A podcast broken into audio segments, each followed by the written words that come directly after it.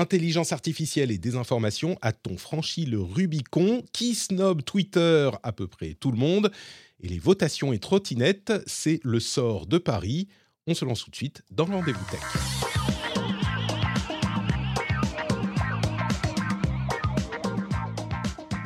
Bonjour à tous et bienvenue sur le Rendez-vous Tech. C'est l'émission où on vous résume toute l'actu tech, internet et gadgets. Toutes les semaines, on est là. Moi, Patrick Béja, mais aussi mes co-animateurs de talent et de charme. Ici, il y a talent juste là. Bonjour euh, Corben, comment vas-tu? Salut, ça va et toi? Écoute, euh, je suis en forme, j'ai hâte que tu nous prêtes ton expertise dans les méthodes de désinformation d'IA que tu pratiques régulièrement. Ah oui, totalement. Et on a à côté de nous également Charme. Alors, euh, les deux ne sont pas exclusifs, hein. on peut avoir les deux en même temps, mais c'est quand même une caractéristique prépondérante. Comment vas-tu, Cédric? Est-ce que tu es en forme aujourd'hui? Bah oui, écoute, euh, en super forme, tout va bien. Super forme, incroyable. Et j'ai hâte, d'aborder les sujets sur, sur Twitter et sur l'IA.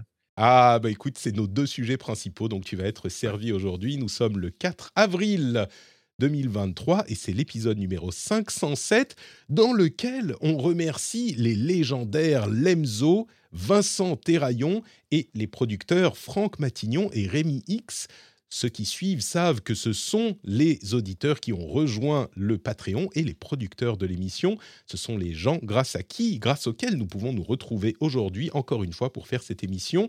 En ces temps incertains, soutenons sur Patreon. Je viens de... Voilà, c'est facile, pas besoin d'IA, on peut créer des slogans de qualité. Euh, merci à vous tous de soutenir l'émission. Patreon.com slash rdv tech, bien sûr. Les notes de l'émission incluent ce euh, petit lien fort pratique. D'ailleurs, euh, Patreon risque de recevoir de nouveaux créateurs. Je ne sais pas si vous avez vu, mais Tipeee a été... vient de, pas, pardon, pas Tipeee, qu'est-ce que je raconte C'est Utip. qui vient de déposer le bilan avec un problème avec leur fournisseur de paiement. Ils n'en avaient qu'un seul. C'était, enfin bref. Et donc, il y a plein de gens qui risquent d'arriver sur, sur Patreon si vous souteniez un créateur qui était sur Utip et que vous passez, qu'il ou elle est passé sur Patreon, euh, eh ben créez-vous un compte Patreon, c'est le moment, pourquoi pas? Et vous pouvez aller soutenir eh ce créateur ou cette créatrice. Par exemple, des gens comme Corben, euh, Cédric, euh, il y a plein de gens bien sur Patreon. Patrick. Bah, oui, au hasard. Autre. Ils sont déjà tous abonnés. Eh, mais une, J'aimerais bien. Alors là, euh, c'est quatre moniteurs euh, panoramiques 34 pouces que je m'achèterais, pas un seul. Parce mhm. que, oui, information importante, je viens de m'acheter un moniteur 34 pouces euh, incurvé. J'avais budgété ça depuis trois ans et j'en trouvais pas un qui me convenait vraiment. Vous voyez, moi, je suis sérieux et je fais pas les choses de manière impulsive. Hein. Mais celui-là, il est magnifique, un Alienware super beau, 34 pouces incurvé, que j'essaye d'apprendre à maîtriser pour les, les lives. Clairement, j'y suis pas encore parce que j'ai Cédric sur la tête sur Twitch. Donc euh, il me rentre dans le front là. C'est symbolique de notre relation. Euh, autre info importante, le sondage des patriotes. Non, pas que des patriotes, des auditeurs dans leur ensemble pour 2023. Vous avez été des centaines, des centaines déjà à répondre. Mais pour être compté dans euh, ce sondage, eh bien, il faut y répondre. Ça prend quelques minutes seulement. Et n'oubliez pas qu'il y a des photos possiblement compromettantes euh, de Patrick à la clé à regarder pendant qu'on répond au sondage. Euh, vous pouvez, c'est un sondage pour en savoir un petit peu plus sur vous, vos habitudes d'écoute, etc., etc. C'est un truc que je fais régulièrement. Sondage 2023, le lien est dans les notes de l'émission. Vous pouvez y aller pour répondre. N'oubliez pas, ça euh, c'est quand même un petit peu pratique. Et puis je vous ferai un petit compte rendu à la fin dans quelques semaines quand tout le monde aura répondu. Donc s'il en reste là au fond qui n'ont pas encore répondu, vous savez que c'est de votre faute si on n'a pas encore cet incroyable compte rendu. Tu devrais préciser d'ailleurs qu'on n'est pas obligé d'être Patrick Blue pour pouvoir répondre au sondage, euh, contrairement à Twitter, du coup. ça marche. disons que euh, si vous êtes Patrick Blue, également euh, connu sous le nom de Patriote, vous avez en plus un petit sourire quand même, genre, nous on se comprend. Voyez mais, mais effectivement, on n'est pas du tout obligé d'être Patrick Blue pour répondre au sondage. Nous ne sommes pas chez, mhm. chez Monsieur Musk ici. Et justement, alors avant de passer à Monsieur Musk, on va parler un petit peu de désinformation, d'IA dangereuse, de tout ça, parce que c'était, c'était trop beau. On ne pouvait pas juste parler de, la joie et du bonheur de l'IA euh, au long des semaines, pendant des mois. il faut aussi parler des sujets qui fâchent. Et le premier sujet qui fâche, alors il y en a quelques-uns, mais le premier, c'est la désinformation. Vous avez certainement vu passer euh, au cours des jours qui ont précédé cette image assez saisissante euh, d'une personne âgée qui est euh, malmenée dans une manifestation, entourée de forces de l'ordre, de CRS, qui a beaucoup tourné sur les réseaux sociaux et dont on n'arrivait pas à savoir si elle était réelle ou générée par IA. Alors ça a fait couler beaucoup d'encre virtuelle dans les euh, blogs et les journaux. Et au final, après des jours et des jours, euh, c'est l'AFP qui a réussi à trouver l'origine de l'image. Euh, il y avait plusieurs indices. Hein. Les forces de l'ordre n'avaient pas de euh, badge montrant qu'elles devraient avoir. Les protections étaient comme ci ou comme ça. Même le rendu, on sentait que c'était peut-être un peu de l'intelligence artificielle, mais on n'arrivait pas à, être définitif dans nos affirmations. Et quand je dis on, je parle aussi de la presse. Mais finalement, bah, justement, la presse, l'AFP, a réussi à retrouver l'origine de l'image qui était en réalité un faux documentaire sur euh, la réforme des retraites à, 98 ans. Et la personne qui avait réalisé ce documentaire avait bien indiqué dans son documentaire que c'était euh, une image créée par image de synthèse, par euh, intelligence artificielle, pardon. Donc, au final, on a la conclusion que c'est bien une image créée par intelligence artificielle. Et le, le, mais, mais, le truc, c'est que jusqu'à ce qu'on ait eu cette confirmation, on ne savait pas vraiment. L'autre info que je mentionne comme ça en, rapidement, euh, suite à l'image du, du, pape François en doudoune, que vous avez certainement vu passer la semaine dernière aussi et dont on a parlé, Midjourney a arrêté les euh, utilisations gratuites d'essais de son euh, service. Donc Midjourney, c'est l'IA générative euh, la plus populaire pour générer des images. Et donc, il faut désormais avoir un compte. Et si on a un compte, on peut être banni, etc. Donc, il n'y a plus euh, d'utilisation gratuite de Midjourney. Mais ce que je retiens, moi, avant tout de cette histoire d'IA générative, je crois que ça y est, on, a vraiment passé le Rubicon là où on pensait que ça allait prendre sans doute des, mois ou beaucoup plus longtemps, et eh ben là on est à un stade où c'est une IA, c'est pas une IA. Au final, on a eu la, réponse, mais peu importe, parce que le doute est installé et le doute ne peut plus être euh, levé c'est-à-dire qu'à chaque fois qu'il y aura une image euh, qui est un petit peu euh, dont on est incertain de, l'origine, ben on pourra se dire bah oui c'est une IA ou non c'est pas une IA et à, prouver prouver le contraire ou le confirmer ça sera quasiment impossible. Pour moi il y a un vrai avec cette image spécifiquement il y a un vrai truc qui s'est passé je crois. J'attends les premiers procès, tu sais, de, de, du fait de ne pas marquer que c'était une image avec IA, enfin générée par IA, pour, pour des choses pas évidentes, quoi. Bah, dans ce genre-là c'est alors on n'a pas obligation d'indiquer que c'est une image pareille et puis c'est une image alors si on reprend le parcours euh, elle a été utilisée pour créer ce documentaire qui clairement n'a pas eu beaucoup de popularité mais elle a été ensuite extraite et puis postée sur Facebook et puis elle a été reprise alors d'abord sur Twitter puis sur Facebook et puis elle a gagné en popularité. C'est pas des gens qui vont euh, s'embarrasser de s'assurer qu'ils qu'ils suivent les, les, lois tu vois sur euh, la transparence ouais, ouais mais as des, par exemple tu as des T'as des trucs, euh, tu sais, sur les, les mannequins euh, qui sont retouchés sur les magazines pour dire que la photo a été retouchée pour euh, justement éviter les problèmes par rapport aux jeunes filles qui seraient tentées de. Enfin, qui seraient complexées plutôt par rapport à leur corps et tout. Et je pense que ça, ça va arriver aussi sur l'IA. Moi, quand, quand l'image, elle, est, elle laisse. Enfin, quand t'es pas sûr que ça soit une, une vraie photo ou une photo IA, je préfère mettre le truc, tu sais, dans le alt sur Twitter, par exemple, tu vois, de dire, mmh d'indiquer que mmh que c'est généralia. Mais bon, après, quand euh, tu fais une photo un peu extravagante, bon, t'as pas besoin de le, tu vois, de le Bien sûr, quand on n'est pas sûr. Euh, mais, mais je crois que, euh, effectivement, le fait de le préciser, ça risque d'arriver à un moment d'être. il risque d'y avoir une législation qui le demandera. C'est, ouais, ou peut-être des watermarks sur. Parce que, mmh. autant tu vois, sur du texte comme ChatGPT, c'est compliqué les watermarks. Mais enfin, c'est compliqué, c'est toujours faisable, mais bah, tu, peux, les enlever assez facilement. Mmh. Voilà, mais sur, sur une image, c'est quelque chose qui est assez simple à faire, je pense et du coup, ça peut être, ça ça se verrait pas et ça pourrait être pas mal que Ouais. mais ça perd tout l'intérêt dans la création de fake news si tu mets un watermark, Ah bah, forcément. il y a des gens qui vont dire: «Oui, mais tu vois, on peut passer outre, on peut machin», mais évidemment, c'est sûr, mais ça veut pas dire que ça sert à rien, de la même manière Il y a bien des image qui enlèvent les watermarks.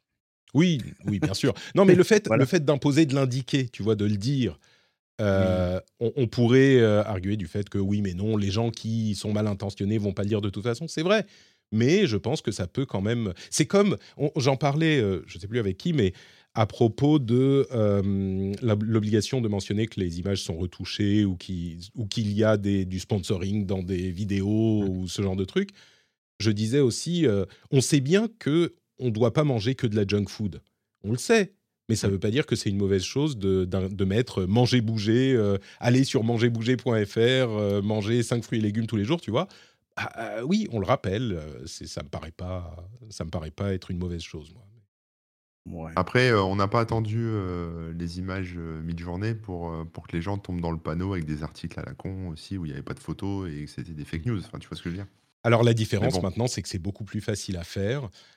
Moi, je crois que au final, ce que je retiens de ça et de ce, comment on dit, dépassement, de cette traversée euh, du Rubicon, ce que je retiens, moi, c'est que quand on voit une photo, en particulier, alors d'une part, quand c'est pas dans un contexte journalistique, on va être hyper méfiant de base euh, à partir de maintenant pour toutes les photos qu'on va voir, et d'autre part, même quand c'est dans un contexte journalistique, à dire que ça soit dans un contexte journalistique ou pas, pour croire en une photo, maintenant, il faut l'identité de la personne, le lieu où ça s'est fait, euh, la personne qui a pris la photo, ou au moins, on va dire, euh, euh, et, le moment où elle a été prise.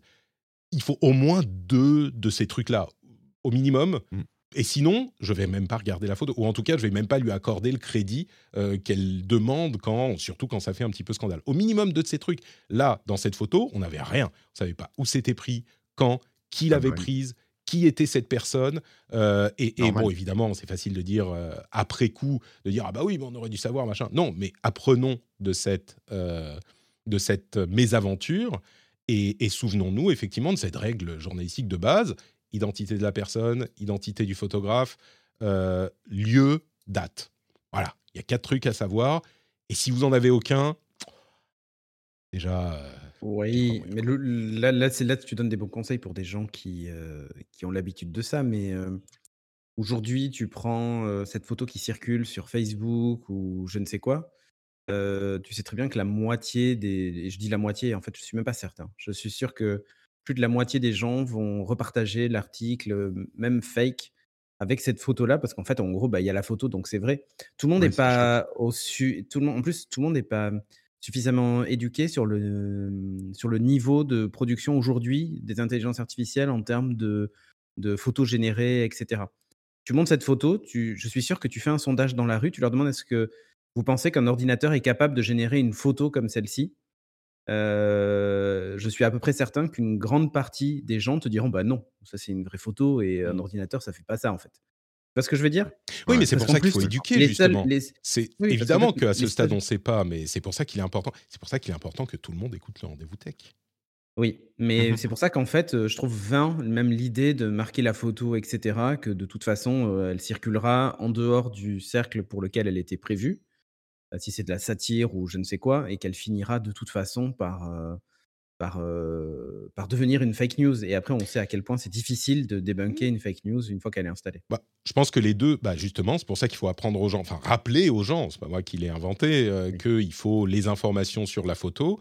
Et d'autre part, le fait qu'une règle va être brisée ou que des gens vont passer outre, ne veut pas dire qu'elle sert à rien. Pour moi, ça, c'est un élément élément important aussi de la discussion. Mais bah, écoute, justement, puisqu'on parle de règles et de l'importance de l'IA, peut-être que ce, ce deuxième sous-sujet sur l'IA vous inspirera aussi. Euh, il y a eu une pétition signée par 1000 personnes, des chercheurs, des euh, présidents euh, des, de, de sociétés, etc., qui encourageait les chercheurs et les gouvernements à faire une pause de, dans le développement de l'IA, d'une pause de six mois pour qu'on puisse réfléchir à son utilisation, peut-être légiférer, etc. Et au-delà de ChatGPT, euh, de GPT-4 en gros, ils disent OK, on a tout ce qu'on a maintenant, euh, Midjourney 5, tout ça, mais faisons une pause. Il s'est avéré que finalement, euh, cette pétition était un petit peu louche, peut-être des motivations un petit peu différentes de ce qu'on imaginait. Et puis il y a plein de chercheurs qui ont dit non, en fait c'est une connerie. et puis il y avait un petit peu d'Elon Musk derrière, bidule truc.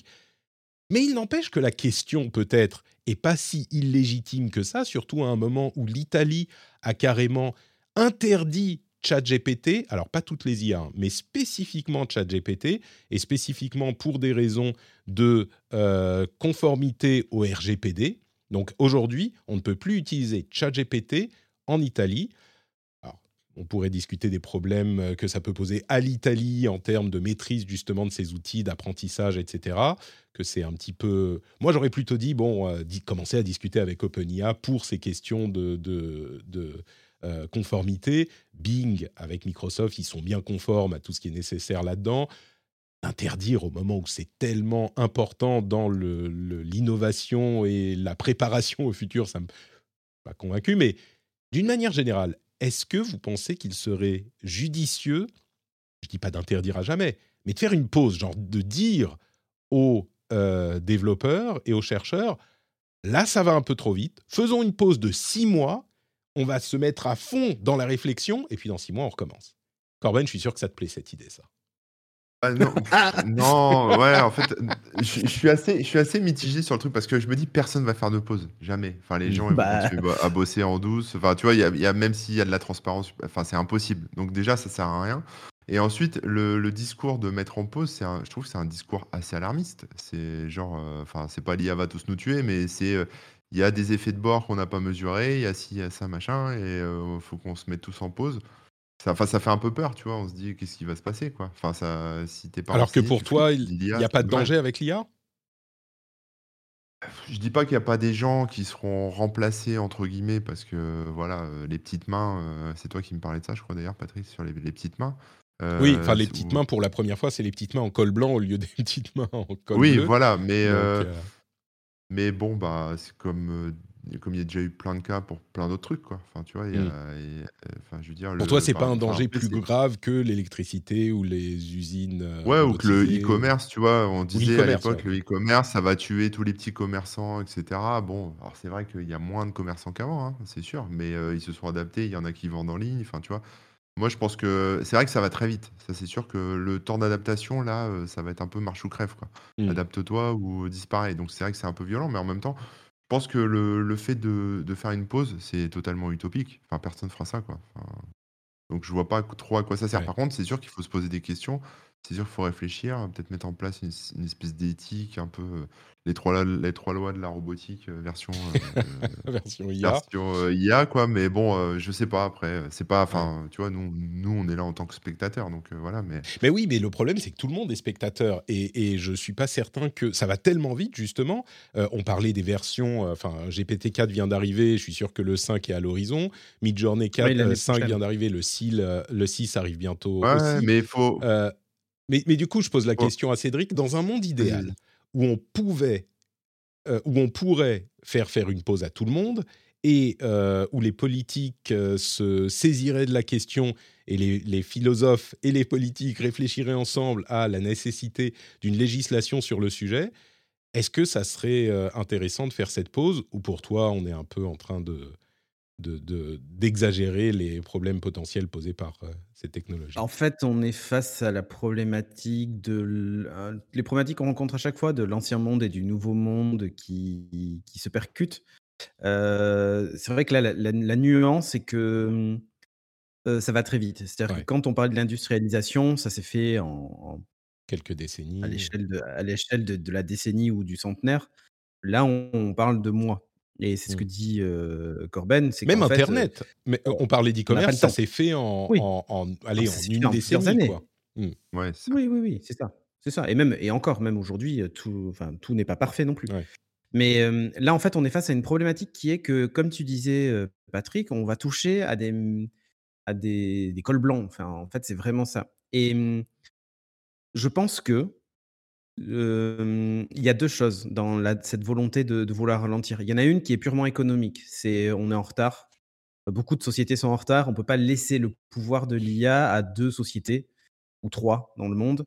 Euh, c'est pas possible et en fait, c'est plus une espèce de lutte, sur, sur une histoire de timing, c'est-à-dire que on n'est pas prêt et en fait on demande à ralentir juste pour en, agitant un chiffon rouge, en disant attention, on va, on ne sait pas de quoi est fait l'avenir, etc. Mais je ne serais pas étonné de voir débarquer avec, à coup de milliards un projet concurrent de la part d'Elon Musk, qui, il faut le rappeler, était ah bah, aussi à la, création d'OpenAI.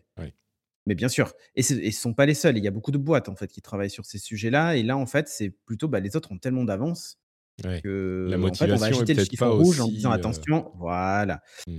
Il y, y, a, sans doute ce levier-là. Et il y en a un autre. Pour moi, en fait, c'est que il y a une vraie résistance d'une partie de la population. Et si vous regardez qui a signé, c'est beaucoup de gens de la Silicon Valley, d'informaticiens, etc. Et moi, je le vois à travers les étudiants que j'encadre et tout ça. Je suis dans une école qui, en partie, fait de l'informatique. Il y a une espèce de défiance de, ce, de, de, de ChatGPT et de tous ces outils-là, même Visual Studio Copilot et compagnie, où on mmh. t'explique que c'est le mal absolu et tout ça. Et on sent plus une résistance corporatiste dans le fait que, ben, finalement, la différence entre un mauvais et un bon développeur dans quelques années, ce ne sera pas tellement leur qualité de code, mais ce sera le fait qu'ils utilisent ou pas ce type d'outils. Mmh. En fait, la, tendance de on recrute, on fait tout du, on fait que du offshore en utilisant des développeurs indiens, ben, ça va se terminer, ça en fait, typiquement. On va sans doute faire du, du off cerveau et pas du offshore en utilisant bah oui, mais c'est ça. En utilisant. tu peux faire les deux, hein, du coup, tu payes encore moins. Bien sûr, bien sûr. Bien sûr. Mais en fait. Off cerveau, j'aime beaucoup d'ailleurs. Euh, c'est off brain. tu vois, c'est vraiment le truc. Euh, en gros, euh, la compétence sur l'algorithmie, le développement, etc., va peut-être sortir de notre cerveau pour rentrer dans une machine qui recrachera ce qu'on lui demande en fonction de nos besoins finalement, ce qu'a fait la calculatrice quand on a arrêté d'apprendre le calcul mental par cœur, parce qu'on avait des calculatrices qui permettaient de, régler ces problématiques-là, et même des problématiques plus complexes que ça. Donc, je pense qu'en fait, il y, a un peu des deux, et que cette pause, moi, je trouve qu'elle n'est pas souhaitable. Tu vois, typiquement, pourtant, je suis, toujours d'une nature euh, enjouée sur les technologies et tout ça, ça c'est clair. Mais je me suis posé quand même la question, éthiquement, est-ce qu'on va vers quelque chose qui va supprimer tellement de métiers que bah, s'en, suivra une crise pour l'humanité, etc. Et en fait, je me suis dit, et si finalement, ça ne restait qu'un outil? Et aujourd'hui, un développeur qui est capable de, faire un projet en un mois, finalement, avec ces outils-là, peut le faire en une semaine, et du coup, devient extrêmement productif. Alors, au risque, effectivement, que au lieu d'avoir besoin de quatre développeurs, on a besoin que de plus, plus que d'un seul, en fait. En fait, je pense que les, problématiques là sont, plus liées à est-ce que finalement demain on sera tous payés autant alors qu'on est juste des rédacteurs de prompt? Est-ce que mais oui, mais est-ce que c'est une vraie question là. Et pour te dire, cette année, dans l'école où, je suis, il y avait un projet où on devait créer un chatbot. Voilà, tu vois, typiquement, mmh. c'est un, projet qu'on a depuis plus de trois ans et les étudiants de première année doivent créer un chatbot, etc. Cette année, en fait, c'est un projet qui durait normalement 3-4 semaines. Il faut prévoir tout un tas de figures, etc., l'adapter à, un business et tout. Et cette année, en fait, on a décidé que bah, le projet ne durait plus qu'une semaine et qu'en fait, on allait utiliser, on allait apprendre aux étudiants à utiliser les API de ChatGPT pour créer leur propre chatbot. et, et, le projet, en plus, est complexifié puisque du coup, ils avaient un bot Discord à créer, ils avaient aussi une, page web, une landing page avec un bot conversationnel dessus, etc., à base de ChatGPT. En fait, je me suis dit plutôt que de lutter contre quelque chose, franchement, on ne pourra pas lutter. Ça va mmh. arriver. Et, il va juste falloir s'y préparer. Et je me suis dit plutôt que de lutter, ben, je vais plutôt les préparer ben, au monde dans lequel ils vont vivre. Et je pense qu'en fait, c'est maintenant qu'il faut le faire. C'est pas demain, c'est pas en faisant une pause et en se disant on remet ça dans six mois qu'on va régler le problème. Moi, je le vois aussi. Il faut le faire. Vas-y, Corbett. Non, moi je vois aussi sur bah, ton boulot, Patrick, ou le mien. C'est-à-dire que nous, on est producteurs de contenu, bah, toi aussi, Cédric. Oui, oui. Et, et il faut Enfin, on est obligé en fait de, de, suivre le truc et de mmh. même de l'adopter. En fait, on n'a pas le choix, même si on est con, même si on veut pas machin. En fait, on est on est niqué déjà. On est obligé de s'y mettre. C'est comme si tu dis, euh, oui, j'aimerais bien qu'il pleuve pas, qu'il pleuve pas aujourd'hui. Bah oui, mais ouais, gars. Euh, c'est ça. Et donc du coup, moi, ça y est, moi, je, moi, le jour où c'est sorti, le jour où j'ai eu mon compte OpenAI, mmh. je l'utilise euh, maintenant tous les jours. Quoi. Il s'est pas passé un jour où je l'ai pas utilisé. Et tu payes, en GPT+, et tout. Ouais, c'est ça. J'ai pris mmh. les trucs, j'utilise même mid-journée de ça, et ça fait partie maintenant mon travail. Et, maintenant, c'est à moi de trouver comment ne pas être remplacé entre guillemets par ce truc-là, ou en tout cas comment m'adapter à ce truc-là pour continuer à gagner ma croûte, quoi. C'est ça. En fait, c'est un outil qui va te rendre plus performant. En fait, il faut vraiment le voir comme ça. Et c'est il, il va pas te remplacer, mais il va t'augmenter. Mais vraiment, on en est là. En fait, ça dépend de, en fait, ça dépend de l'utilisation que vont faire les gens. C'est-à-dire que moi, par exemple, j'ai un site web, je fais des tutos dessus, etc. Demain, tu n'as peut-être plus besoin de moi parce qu'en fait, le tuto, tu vas le demander direct à ChatGPT. Donc, oui, mais toi, bah, il y a une curation, c'est-à-dire que tu amènes un sujet à un moment donné auquel on n'y a peut-être pas pensé. Tu vois ce que je veux dire? C'est sûr, c'est sûr. Non, mais il y, a ça comme élément différenciateur. Puis après, j'en trouverai sûrement d'autres, ça. Mais mmh. si je reste dans mon coin, que je me bouche les oreilles et, mmh. je, et je fais rien, euh, je vais me retrouver euh, comme un con euh, avec. Moi, je serais pas étonné de voir bah, sortir de, terre une école où quasiment l'entièreté des intervenants est remplacée par ChatGPT d'ici deux ou trois ans, en fait. Ouais. La je ne sais pas si on ira euh, jusque-là, mais. Euh, non, mais j'exagère, mais... on n'est pas très très loin. C'est-à-dire que pour guider les étudiants dans des projets, étant donné que tu as l'entièreté ou quasiment du savoir humain à portée de, de clavier, euh, en fait, ChatGPT est déjà plus performant que moi dans l'accompagnement des étudiants sur certains sujets. En fait, c'est obligé, je ne peux pas tout savoir. Tu vois ce que je veux dire? Ouais, Donc, je verrais bien un, Elon Musk style euh, nous sortir un, modèle comme ça de formation ouais, L'école IA. Ouais, euh, pour du, ce que je retiens au final, ce que je retiens au final, c'est que plutôt que s'arrêter six mois, euh, ok, peut-être qu'on pourrait y penser, mais en fait, on est justement en train de dire ça va tellement vite que dans un an, il y aura déjà une énorme transformation. Donc s'arrêter six mois, c'est déjà, c'est déjà pas une bonne idée. Mais s'arrêter six mois pour parce que c'est pas possible, hein, on est d'accord. Si on pouvait arrêter tous les développements pendant six mois, pourquoi pas? Ce qui est certain, c'est que, comme on dit depuis, depuis le début, euh, il faut que la réflexion commence. Et j'espère que euh, on, commence vraiment à y penser dans les allées de la j'ai peur Parlement, par exemple. Ouais, ouais, mais j'ai peur d'un souci, c'est justement le, le, quand le politique va s'en mêler. Vu ah le niveau de compréhension technologique oui, mais certains. tu sais, je suis toujours très hérissé, je suis vraiment hérissé par les gens qui disent ah mais oui mais les politiques ils comprennent rien machin.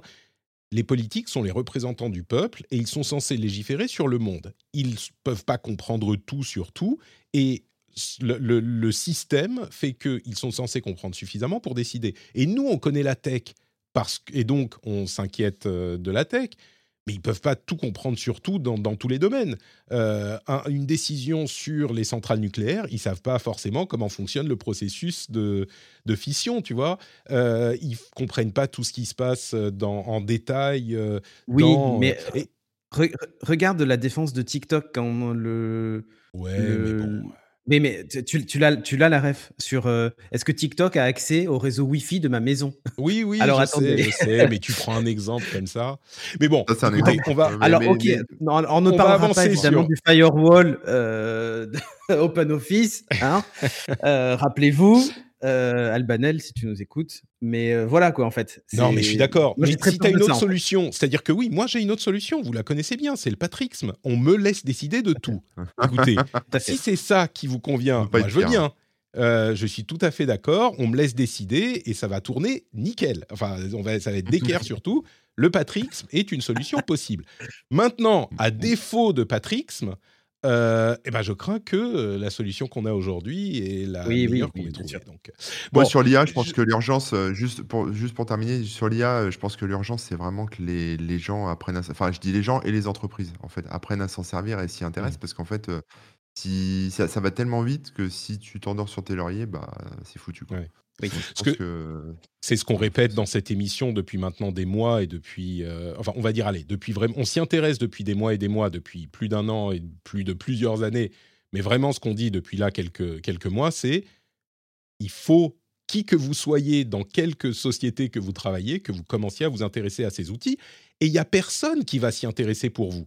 Le truc que vous pouvez faire, c'est tellement nouveau que tout le monde découvre. Vous pouvez aller sur YouTube et trouver plein de gens qui en parlent, mais il n'y a pas de euh, cours d'apprentissage de l'IA parce que c'est en train d'être découvert maintenant. Il n'y a personne qui sait mieux que les autres. Quelques personnes essayent beaucoup, Corben par exemple, et en parle beaucoup.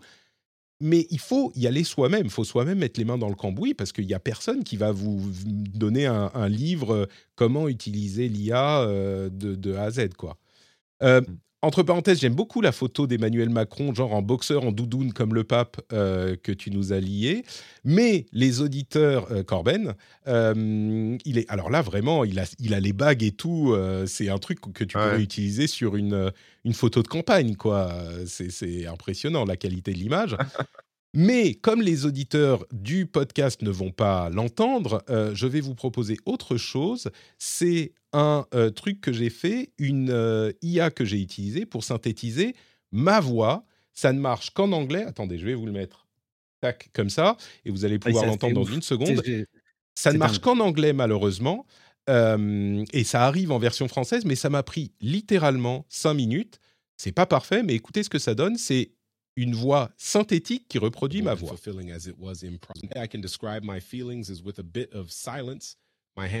un peu Obama quand même.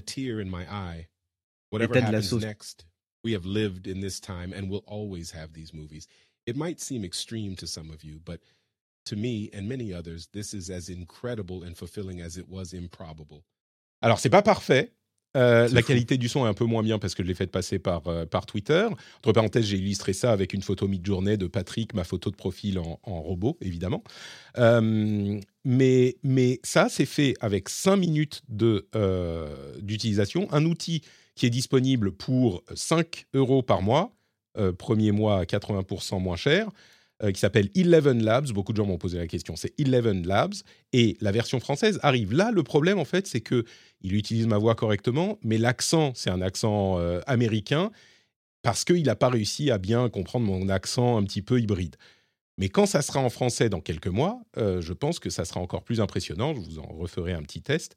Et, donc, c'est un des exemples de la manière dont ça évolue. Il y en a plein d'autres. Hein. Il y a une IA euh, qui s'appelle euh, Scribble Diffusion qui euh, vous permet de faire rendre des, dessins, des gribouillis en dessin, en dessin genre fait par IA à partir de votre gribouillis. Si je fais un visage, par exemple, que je lui fais un grand sourire et que j'écris et psychopath donc un psychopathe uh, laughing at the idea of the crime they will commit.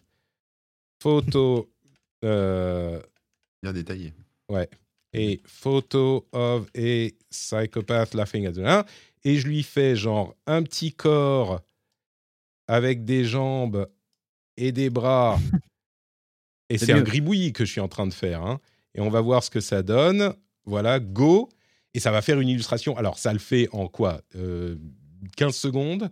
Et évidemment, la qualité est pas top.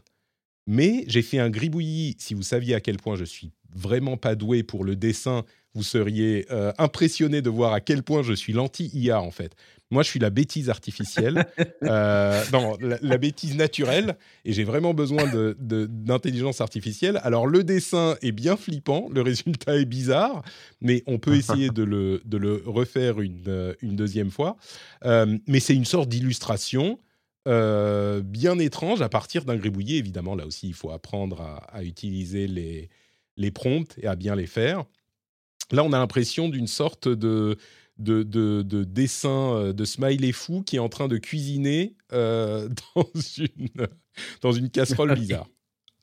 Euh, donc il y a ce genre de choses. Tu, parles, ouais, tu, parles de la génération, enfin de la, l'imitation de la voix en fait par intelligence artificielle. Mmh. Il y, a, y, a, une rumeur très très persistante et Apple a racheté une société sur ce sujet-là qui dit que leur objectif c'est de faire en sorte que quand tu nous envoies, quand tu m'envoies par exemple un message, Patrick, si je demande à Siri de le lire, il le lit avec ta voix. En fait, mmh, voilà, tu, prends, tu, oh. enregistres un, sample de ta voix euh, dans l'iPhone. Du coup, c'est stocké localement. L'idée, c'est de dire que c'est stocké localement et que ce sont les, les, les corps euh, ML euh, de, des, des, des, processeurs bioniques, etc qui vont en fait euh, faire cette interprétation du SMS avec la voix et l'intonation de Patrick. En gros, euh, comme à les grandes époques de Dragon Naturally Speaking, mmh. euh, pour activer cette option, en fait, il faudra que le modèle de voix soit enregistré en fait en lisant un texte prédéfini. Et ensuite, comme dans iMessage, tu sais, tu as la possibilité de partager ta photo de profil ou ton nom, etc., tes infos de contact, bah, tu envoies en fait ce modèle de, de, voix à tes contacts qui le stockent en local et c'est réinterprété en local. Enfin voilà. Bref. Et, c'est une des rumeurs assez folles sur, sur ce concept-là. C'est limite un peu flippant, mais voilà. Bah, il y a une illustration A tree in a meadow with the sun shining. Je continue à m'amuser avec Scribble Diffusion. J'ai vu une, un petit dessin assez drôle qui a été posté sur le Discord avec deux moitiés une personne, euh, une moitié où c'était ah grâce à cette IA, euh, je vais pas avoir besoin d'écrire euh, le l'email que mm. je vais envoyer, et de l'autre côté ah grâce à cette IA, je vais pas avoir besoin de lire l'email qu'on m'a envoyé. C'est ça. c'est exactement ça. et, ce qui est intéressant, c'est que cette, mesure-là, en fait, vu qu'elle est liée au profil de la personne qui partage, etc., c'est qu'en fait, vous ne pouvez pas, enfin, je peux pas euh, imiter la voix de Patrick, c'est forcément le numéro de Patrick qui m'envoie un message pour. Euh, voilà, c'est-à-dire qu'en fait, le truc est verrouillé comme ça. Ouais, ouais, ouais. Bon, bref. donc, pas faire dire n'importe quoi à Patrick. Ça, ouais, euh, à mon avis, tu vois, moi, j'ai utilisé 5 minutes de ma voix. Ah bah, bien je suis sûr, que c'est très aussi, difficile de trouver 5 minutes de ma voix sur Internet. Hein. Donc, personne ne bah, pourra le faire. Euh, bref, bon, il, il va y avoir des pubs dans Bing Chat. Euh, il y a Google qui est en train de réunir Google Brain et DeepMind euh, pour vraiment travailler sur quelque chose de sérieux. Vraiment, Google a été tellement pris de court dans ah. cette histoire, c'est incroyable. Mais passons à l'autre saga de cette semaine, le, la saga Twitter de Blue Checkmark, Checkmark Arc. C'est l'arc de, de cette saga chez Twitter. Qu'est-ce qui s'est passé? Twitter a activé le programme de vérification partout dans le monde pour les utilisateurs normaux à, je ne sais plus combien c'est, 11 dollars par mois, et pour les sociétés à 1000 dollars, les organisations à 1000 dollars par mois, et 50 dollars pour chaque euh, euh, personne affiliée à cette organisation. Et plusieurs organisations, notamment des grands médias, ont expliqué qu'ils n'allaient pas payer pour la vérification Twitter, notamment le New York Times, le Los Angeles Times, euh, BuzzFeed, etc., etc. Il y en a eu plusieurs. Et puis il y a eu des personnalités, LeBron James, William Shatner, Seinfeld, etc. Euh, pardon, Jason Alexander de Seinfeld.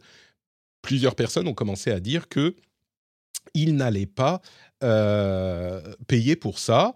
La Maison Blanche aussi.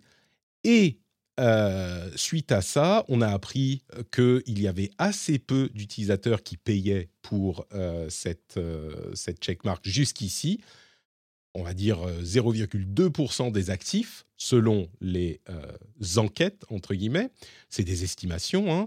Et puis, on a aussi appris que Twitter avait comme intention de ne pas faire payer les 500 plus gros, les 500 plus gros euh, annonceurs de leur plateforme. Donc, si on annonce beaucoup sur la plateforme, on n'a pas besoin de payer. OK, pourquoi pas. Et les personnes, les 10 000 personnes avec le plus de suivi sur la plateforme. Donc, en gros, c'est notable parce que euh, tout à coup, ça transforme cette volonté euh, affichée d'Elon Musk de ne pas avoir les, des des peasants and lords, donc des paysans et des seigneurs dans ce système, bon bah tout à coup si tu es très suivi, bah tu deviens un lord et les autres sont des paysans qui, ont besoin de payer en plus. Bref. Euh, suite à ça, l'histoire du New York Times en particulier a fait beaucoup de bruit. Eux, ils vont pas payer machin. Elon Musk s'en est offusqué et a décidé de supprimer la certification du New York Times immédiatement alors qu'il avait dit quelques euh, jours, quelques heures auparavant, qu'il y aurait quelques semaines de, période de grâce avant qu'il ne supprime les euh, checkmarks. Le problème de la suppression de checkmarks, c'est que euh, ça, ça rend beaucoup plus difficile la confiance dans le réseau, puisqu'on ne sait pas qui est légitimement quelqu'un et qui prétend être quelqu'un, à moins que le système de vérification qui est mis en place quand on s'abonne et donc qui certifie qui on est, eh bien, si ce système n'est pas solide, et on a vu qu'il est vraiment pas solide, d'autant plus que euh, Elon Musk a envoyé la moitié des employés de la société, donc il euh, il reste plus assez de gens clairement pour faire les vérifications. Eh bien, si ce système n'est pas solide, on n'a plus confiance en euh, les gens, d'autant plus que il a décidé, sans doute parce qu'il est difficile d'automatiser la suppression des checkmarks, ce qu'il a fait pour brouiller encore plus les pistes, c'est qu'il a décidé de changer la description des checkmarks, qui ne disent plus ce compte est un compte vérifié de l'ancien temps qui est vraiment vérifié parce qu'il est vérifié, d'un côté, et de l'autre, ce compte est un compte qui est payant, qui est vérifié parce qu'il est payant. Aujourd'hui, ça dit ce compte est vérifié parce qu'il est soit payant, soit euh, anciennement euh, vérifié. Donc on ne sait pas du tout qui est vraiment vérifié, qui est payant. Et il a donc décidé de supprimer le checkmark du New York Times. il n'a pas fallu attendre plus de quelques heures pour que quelqu'un d'autre change son nom en New York Times avec une checkmark et se fasse passer pour le New York Times. Bon, j'exagère un peu, il est assez clair quand on regarde le nom, c'est le nom de quelqu'un de complètement random. Il est assez clair que c'est pas le New York Times, mais ce que ça montre, c'est que bah, la vérification n'est pas en place. Et pour le New York Times, c'est facile de s'en rendre compte. Mais pour énormément d'autres personnalités ou organisations, bah, on n'aura pas autant de visibilité, donc il sera plus facile de, euh, là encore, propager de la désinformation ou de faire de, la euh, impersonation, du vol d'identité, même temporaire, même si on se fait bannir après, bah, le mal peut être fait. Bref, pour résumer de manière très claire et scientifique la situation de ce checkmark sur Twitter, c'est le bordel. Euh, c'est vraiment le bordel. On est d'accord. Je crois que Cédric, tu voulais nous en dire quelques mots? Oui, mais en fait, euh, bon, hum, j'ai vu, euh, j'ai vu un truc la semaine dernière qui m'a fait beaucoup rire. C'est qu'en fait, euh, tous ceux qui avaient un, compte payant se retrouvaient un peu stigmatisés comme mmh. pro Elon, pro Trump, et et mmh, ça m'a fait rire parce que j'ai vu souvent passer la réflexion de ah ben s'il y a marqué qu'il est passionné de tech et qu'en plus il a un Twitter blue, c'est forcément un pro Elon, euh, un complotiste, machin, blablabla. enfin bon bref. Et du coup il y a une il y a une euh, une chasse aux sorcières, on va dire, euh, sur les check, les, les blue checkmarks payés sur Twitter Blue. Et je pense qu'en fait, ce, ce, brouillage de pistes est lié à ça. Ah mais complètement. que, complètement. Maintenant, on peut plus savoir qui a payé. et donc, En fait, on peut pas juste bloquer automatiquement euh les gens qui ont, qui ont payé, qui arrivent dans notre flux. Quoi. C'est ça. Après, euh, pour éviter le bashing, le, le blue, euh, le blue checkmark bashing. Quoi. Moi, moi j'ai été, enfin, pas, pas victime du bashing, mais on m'a déjà fait la réflexion justement de ouais, tu payes. Hein. Mais, non, mais quand on te connaît, on sait que tu payes pas, Corben.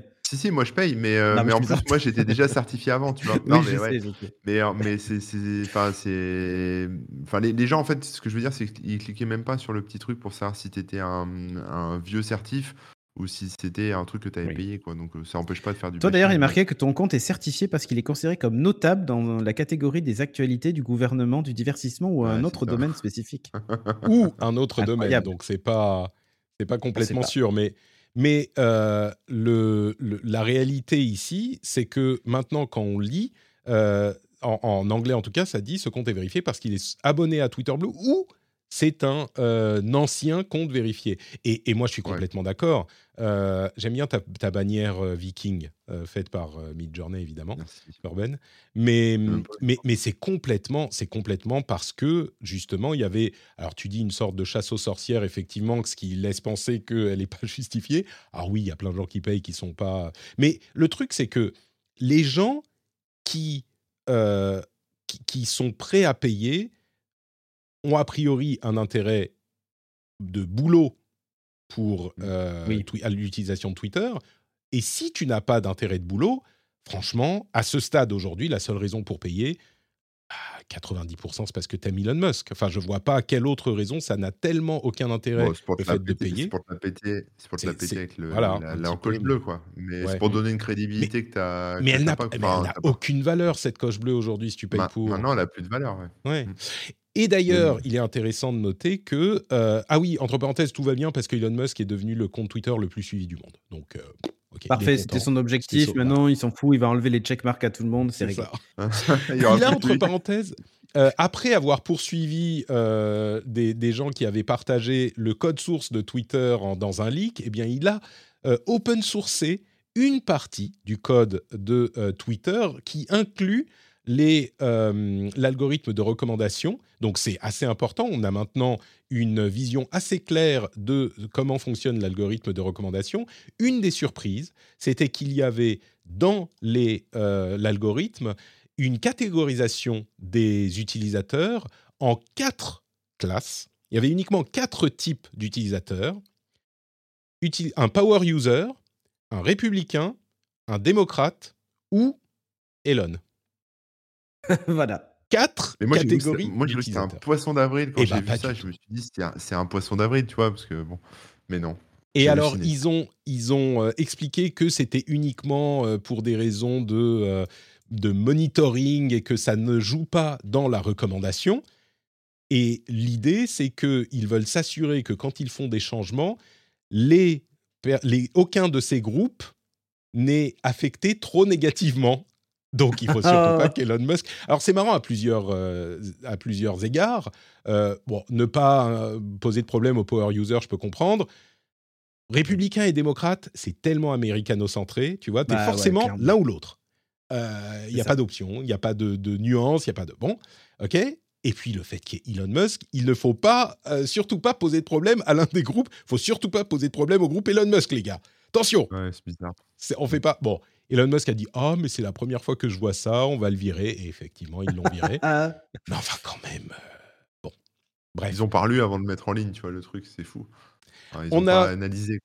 On a du coup appris beaucoup de choses sur l'algorithme. en gros, euh, les likes vous boostent énormément si votre, si votre tweet est liké. Si votre tweet est retweeté, ça booste aussi, mais un peu moins. Les replies, c'est seulement un petit peu de boost. Les hashtags, vous, ça fait le contraire du boost. Donc ça vous débooste. Euh, les liens, ça vous débooste. Les photos, les vidéos, ça vous booste.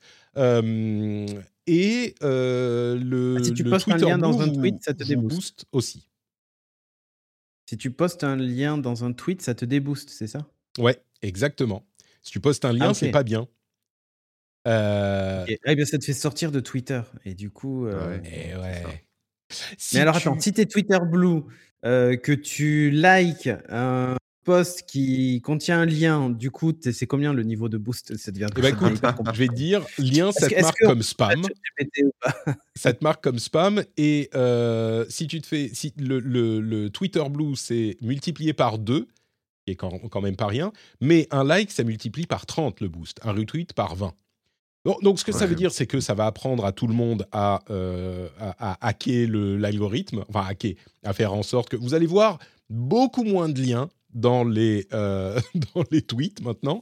Et tous les ah tweets auront des photos ou des vidéos. Ah bah, je m'en fous, je mets le lien Twitch, parce que sinon ça ne sert à rien. Mais, mais oui. Ah Donc, maintenant, euh, cette partie de l'algorithme, il y a toute une partie du code de Twitter qui est toujours secret, hein, évidemment, ça ne, ça ne fait aucun doute. Mmh. Et il y a aussi les sujets controversés, enfin, comment dire, les sujets de désinformation plutôt, les sujets de désinformation qui sont correctement dérankés, ça c'est très bien. Sauf que un des sujets de désinformation, euh, c'est oh, alors quand on parle de sujets de désinformation, c'est euh, des informations médicales, des informations génériques, des, euh, des informations, pardon, appel à la violence, appel à la haine, toxicité, ou alors l'Ukraine. Ah, euh, voilà. Alors l'Ukraine, on, va pas. Alors je serais curieux de savoir si, euh, si ça a été ajouté avant ou après que Musk soit arrivé. Vraiment. Euh, mais bon, je pense qu'on ne, ne saura jamais. Voilà pour l'algorithme. Je suis sûr que vous êtes tous les deux en train de travailler à améliorer vos tweets pour optimiser leur portée. Ah bah, je vais passer la journée. Hein. Mais non, mais tu donnes toutes les règles à ChatGPT. Tu lui dis crée-moi un tweet avec boost x 100 euh, grâce à toutes ces règles, il va te trouver un truc. Hein. Moi, si, moi, si j'ai pris euh, Twitter Blue, c'est parce que je voulais euh, garantir la visibilité, enfin garantir entre guillemets, hein, mais de la ah visibilité sur, sur mes contenus. Le truc, c'est que en effet de bord, alors je pense que ça fonctionne, mais encore, j'ai pas fait de stats spécifiques là-dessus, mais sur en effet de bord, c'est que je me retrouve dans des recommandations, je sais pas quoi, je me retrouve en fait propulsé dans des timelines euh, de parfaits abrutis ou de, gens qui sont euh, qui sont pas d'accord avec ce que je dis, tu vois. Ah oui, parce que sur, oui. sur plein de sujets différents pour créer de la polémique, quoi. Et, euh, donc du coup, je me bah, ramasse, ouais, je me ramasse des tonnes de trolls pour rien, quoi. Mais alors bah, qu'avant, il y a beaucoup de trolls qui, non, mais oui, mais c'est une évidence. Mais en fait, tu vas avoir des trolls de tous bords. C'est-à-dire que si par exemple tu partages un truc un peu politique, genre sur les grèves ou autre, si tu te retrouves propulsé au milieu de Twitter Blue qui ont tendance à plutôt être comme disait Patrick dans l'épisode précédent, plutôt à droite, tu vas forcément te faire flame. Et, inversement, si tu vas pas assez loin dans ce que tu dis, tu vas te retrouver au milieu de gens qui vont dire mais il a une checkmark, donc il est de droite, donc on va le flame aussi. donc en ah gros, tu vois, en fait, c'est. Ouais, checkmark, c'est pas juste de droite. Hein. Checkmark, c'est Elon fan, c'est une droite un peu particulière. Republican style of Ouais, même encore plus, encore plus. Oui, je vois ce que tu veux dire.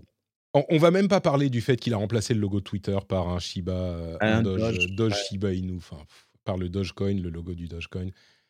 Enfin, il veut des problèmes avec la FCC, euh, avec la SEC. Presque, ah grave, mais, mais j'ai presque envie d'essayer moi Twitter Blue pour voir en fait l'effet sur des stats. Mais en fait, ce que je vais faire, c'est que je vais, je vais prendre toutes les stats des semaines passées parce que j'ai retweeté un petit peu et je vais tweeter toute cette semaine sans faire de, sans être Twitter Blue et je testerai après juste pour l'expérience en fait. non, mais pour être, pour être complètement clair, pour, et pour être honnête, euh, toute cette, tout ce que tu parlais, tu parlais de Twitter blue bashing et de check, checkmark euh, witch hunt. Euh, le truc, c'est que le Twitter blue, c'est un produit qui peut complètement valoir le coup. à 100%, ah ça peut complètement valoir le coup. À ce stade, je pense qu'il vaut pas le coup et que, en plus, il y a l'antipathie d'Elon Musk qui fait que. Mais quand ils auront nettoyé leur truc, à terme, je pense que ça pourra valoir le coup pour les gens qui ont un intérêt, les power users qui représentent, je sais pas, 1% de la plateforme, bah, ça pourra avoir un intérêt. Le problème, c'est que ça représente une somme qui n'aidera en rien euh, Twitter à, faire assez d'argent pour continuer à être euh, solvable. Mais enfin, bah, 1000 dollars ça représente mois, une faible partie. Deviendra solvable. Hein. Pardon? À 1000 dollars par mois par utilisateur, si tout le monde paye, ça, ça c'est bon. Mais non, avant, non. non, mais c'est complètement idiot. On n'arrivera jamais. Bon, bah écoutez, je crois que euh, on va avancer pour changer de sujet. Avant ça, tout de même, euh, un petit mot pour remercier tous les formidables patriotes, euh, qu'ils soient abonnés à Twitter Blue ou pas, d'où qu'ils viennent et qui qui qu'ils soient, de soutenir l'émission sur patreon.com slash rdvtech. Vous savez que c'est le moyen de soutenir l'émission. Je me décale un tout petit peu pour pas avoir Cédric sur la tête. C'est le moyen de soutenir l'émission, euh, il y a un moyen euh, précis, c'est d'aller sur patreon.com/rdvtech. Vous aurez des bonus. D'ailleurs, euh, peut-être que dans l'after show d'aujourd'hui, je vous parlerai. Il y a un truc hyper intéressant avec Midjourney, c'est l'interface qu'ils utilisent, Discord. Bah, je vous parlerai un petit peu de ça et des avantages que ça a pu avoir malgré les inconvénients dans l'after show. Et il y a plein de contenus en plus. On a mis dans la newsletter une nouvelle section avec plein de petits liens que j'ai trouvé intéressants dans la semaine, qui est exclusive aux patriotes, donc une newsletter augmentée. Il y a même un système incroyable avec le nouveau système de newsletter qui fait que vous ne recevez la, vous recevez la newsletter patriote si vous êtes patriote et vous ne recevez pas la newsletter patriote, vous recevez la normale si vous êtes abonné bien sûr à la newsletter. Si vous n'êtes pas patriote, vous recevez pas les deux, vous n'avez pas à vous emmerder avec abonnement, pas abonnement, machin. Vous faites, euh, c'est automatique. Enfin, des technologies incroyables euh, et bientôt, qui sait, peut-être euh, une IA conversationnelle de Patrick pour me poser toutes les questions que vous voulez ou me dire ce que vous voulez à n'importe quelle heure du jour et de la nuit. C'est pas encore arrivé, mais, mais si ça arrive, ça arrivera pour les patriotes en premier, j'en suis certain. Et donc, pour avoir tous les scoops sur euh, la vie de Patrick euh, IA, vous pouvez aller sur patreon.com slash rdvtech et surtout pour soutenir l'émission. Je vous remercie tous très chaleureusement euh, et j'espère que ça vous apporte un petit quelque chose, ne serait-ce que le bonheur de savoir que vous soutenez un créateur que vous appréciez et que vous me permettez de faire cette émission depuis maintenant presque 15 ans on y arrive hein, aux 15 ans du rendez-vous tech, donc depuis maintenant presque 15 ans. Alors, Patreon n'était pas là depuis le début, mais l'émission existe depuis 15 ans et le Patreon depuis presque 10 ans. Et c'est grâce à vous que cette émission continue. Donc un grand, grand merci. Patreon.com slash rdvtech pour continuer cette aventure. A lot can happen in three years, like a chatbot may be your new best friend. But what won't change? Needing health insurance. United Healthcare Tri Term Medical Plans, underwritten by Golden Rule Insurance Company, offer flexible, budget friendly coverage that lasts nearly three years in some states. Learn more at uh1.com. Say hello to a new era of mental health care. Cerebral is here to help you achieve your mental wellness goals with professional therapy and medication management support. 100% online. You'll experience the all new Cerebral Way an innovative approach to mental wellness designed around you. You'll get a personalized treatment plan from a therapist, prescriber, or both in a safe and judgment free space.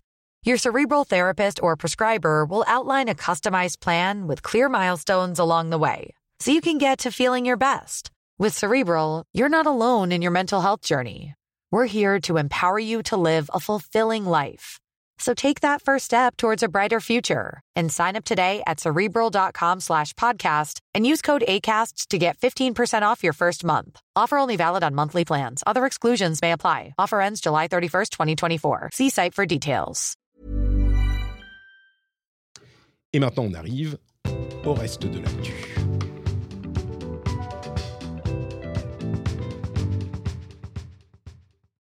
Ça vous dit de parler de trottinette Ah ouais. Ah ouais. Alors, qu'est-ce qui s'est passé? Il y avait un vote, une votation euh, à Paris spécifiquement, puisque la ville de Paris et sa maire euh, voulaient savoir si les Parisiens étaient pour ou contre l'interdiction totale, des trottinettes en libre service. Euh, vous savez, les, les limes, les tirs, les dots, tout ça qui étaient quand même, qui, mettaient le chaos, qui ont été régulés euh, il y a deux ans, je crois, euh, avec des licences attribuées par la ville de Paris. C'était, euh, c'était plus le, le, le, foutoir partout. Enfin, c'était censé ne plus être le foutoir partout. Et donc, à l'arrivée de cette, ce, ce vote, les sociétés en question ont commencé à payer des influenceurs, notamment sur TikTok, pour expliquer aux jeunes parisiens que vraiment c'était important d'aller voter et que leur, euh, euh, leur sort était compromis et qu'il fallait vraiment y aller. Et du coup, on a commencé à s'émouvoir de ⁇ Oh mon Dieu, les sociétés veulent acheter des euh, votes de jeunes, ça va rendre le vote illégitime, injuste. et il y avait une campagne vraiment. Alors, on va laisser de côté cette idée que euh, est-ce que les sociétés avaient le droit ou est-ce que c'était éthique, on va dire, avaient le droit bien sûr, on pense, mais est-ce que c'était éthique de euh, d'encourager les enfin, de payer les influenceurs pour qu'ils disent non non mon Dieu catastrophe il faut aller voter? Est-ce que c'était pas de, de, peser sur le vote? Eh ben écoutez, on, on va dire qu'on saura jamais parce que avec euh, plus de 7% de participation, moi je trouve ça pas énorme, hein. si bas que ça pour un truc comme ça dont tout oh. le monde se fout, franchement. Enfin, tout le monde se fout, non, mais est-ce qu'on va aller se déplacer pour aller voter pour ça? Alors Eh bien, alors je, finis sur le, résultat. Plus de 7% euh, de, de, de, votants qui ont décidé à 90% qu'ils ne voulaient plus des trottinettes dans les rues. Il faut rappeler qu'évidemment, elles étaient souvent tombées par terre, elles étaient garées n'importe où. Euh, Enfin, c'était et puis les gens en trottinette avaient un comportement qui était parfois dangereux. Alors ça ne veut pas dire qu'on peut pas avoir sa propre trottinette euh, et continuer à avoir un comportement dangereux. Et euh, peut-être que c'est pratique aussi d'avoir la trottinette, c'est mieux que de prendre une voiture. Enfin, il y a tous ces, toutes ces questions qui rentrent en ligne de compte. Mais 90% non. Je crois que 7% ou pas 7%, le vote est sans appel. Quoi. Là, il n'y a même pas de discussion. Euh, les influenceurs TikTok, il y a de quoi se poser des questions très sérieuses sur leur poids. L'influence ouais, sur l'influence, en tout cas à Paris, sur cette question. Euh, et, je crois que du coup, moi, je pensais pas que ce vote serait alors, euh, légitime. Euh, tout vote est légitime, hein, c'est comme ça que ça fonctionne. Il n'y a pas de moyen plus démocratique que de demander de cette manière. Mais là, les 90%, bah, y a, ça met fin à toute discussion. Quoi. Il paraît qu'il y avait beaucoup de personnes âgées qui ont voté, enfin, oui, d'après ce que j'ai vu passer. C'est possible. Oui. Alors, alors, il y, a un détail à prendre en compte n'avaient le droit de participer à cette votation uniquement les gens qui habitaient à Paris intramuros. Mmh euh, il faut savoir que la, une majorité des gens qui utilisent ces trottinettes-là sont des gens qui bah, prennent le RER e parce qu'ils habitent euh, en dehors de Paris, euh, débarquent à la gare, prennent une trottinette pour finir leur, leur, leur, trajet en fait en mmh. trottinette plutôt que de prendre le métro qui parfois est bondé ou en grève ou les deux et, donc, et donc, ils terminaient leur trajet comme ça. Et en fait, aujourd'hui, les plus pénalisés sont pas finalement les Parisiens intramuros, qui sans doute les utilisaient pas ou peu, mais, mais plutôt finalement les, les banlieusards, comme on, les appelle, qui eux s'en servaient, ou même les touristes d'ailleurs, qui eux s'en mmh. servaient comme moyen de déplacement bêtement. Et en fait, moi, je, moi, je suis d'accord sur, sur le fait qu'une votation, toute votation est importante, et c'est le seul moyen que l'on ait, etc mais en dessous d'un pourcentage de participation, je pense qu'il faudrait la déclarer nulle. En fait, c'est pas possible. 7% de participation, pour moi, c'est représentatif de juste rien, en fait. Donc, je. Mmh, voilà. Et bah je vous dis, il faut relativiser, c'est que seuls ceux qui finalement les utilisent pas avaient le droit de voter. Donc, c'est un peu ça. Si, je sais pas si aucun Parisien n'utilise ces trottinettes. Je ne sais pas d'où tu sors tes chiffres, mais admettons. Euh, mais, mais du coup, euh, je ne sais pas quel meilleur moyen il y a de poser la question. Peut-être que, enfin, est-ce qu'on, est-ce qu'il serait légitime de dire on va poser la question aux Parisiens et aux, banlieues euh, Mais du coup, jusqu'où tu amènes la banlieue? Enfin, c'est compliqué. moi, j'ai pas d'amour particulier pour les trottinettes ou de désamour. C'est un petit peu disgracieux quand elles sont posées n'importe comment sur les trottoirs. Mais le problème, c'est que la, ville de Paris a essayé de euh, réguler la chose et que c'est très difficile, c'est compliqué à, réguler, tu vois, parce que c'est Le problème que j'ai à chaque fois avec, ces choses-là, c'est comme avec Airbnb, euh, euh, où il est quasiment impossible maintenant de, faire du Airbnb à Paris. Enfin, c'est extrêmement compliqué. Ah, c'est pas vrai du tout. C'est très très simple de faire du Airbnb. Très encadré. C'est très encadré. et la seule limite que tu as, c'est que tu peux le faire que 4 mois par an maximum. Ça. Oui, parce que certains, ça, euh, ça posait plein, ça posait plein ça reste possible. Oui. faire que ça. ça reste possible. Mais ce que je veux dire, c'est que parfois, je trouve que on empiète sur la liberté d'entreprendre. Et là, typiquement, tu vois, sur ces services-là de trottinette, j'ai du mal à comprendre pourquoi on interdirait ce. Parce qu'elles sont renversées par terre, parce que dans ce cas-là, il faut peut-être prévoir des parcs à trottinettes comme pour les vélos. Euh, qui s'émendent dessus, enfin j'en sais rien, mais il faut peut-être réfléchir à une utilisation différente et avec des règles plutôt que d'aller tout de suite à l'interdiction en fait. C'est ça que je... bah, bah ça, fait, ça fait des années que c'est en discussion et il y a eu un système de licence qui était censé garantir le, justement l'utilisation régulée des trucs et le fait qu'ils soient utilisés correctement, qu'ils soient posés correctement, etc. Ça n'a pas marché. je comprends l'idée que oh là là, mais on empêche les gens. Regarde, c'est l'innovation et c'est pas à moi qu'on va dire. Euh, tu vois, euh, l'innovation c'est pas bien. Hein. Je suis bien conscient des problèmes que ça peut poser. On en parlait avec l'IA, mais sur ce cas particulier, enfin c'est pas sur ce cas particulier. Il doit être possible aussi parfois de dire bon bah écoutez, bien nous dans notre ville. Désolé, ça, ça nous convient pas. C'est même pas une question de on n'aime pas, on déteste les, les la tech, on déteste, tu vois, les, les startups. C'est ça, ce produit que mmh vous proposez, bah, nous, il nous convient pas dans Paris, euh, c'est pas adapté, c'est pas machin, tu vois. Tout à fait, mais, c'est drôle parce qu'en fait, euh, euh, ça va dans le sens inverse de ce que font des villes comme Washington, etc., qui au contraire, eux, ont musclé leur flotte de trottinettes pour pousser bah les gens à utiliser ce, mode de bah fonctionnement et tout ça. Bah peut-être qu'elles reviendront les trottinettes à un moment avec une autre administration, oui, une alternance, une autre, une autre oui, non, mais je veux dire, peut-être qu'il y aura des systèmes que d'autres villes auront expérimentés qui feront que ça sera mieux organisé et que ça pourra être réimplémenté à terme.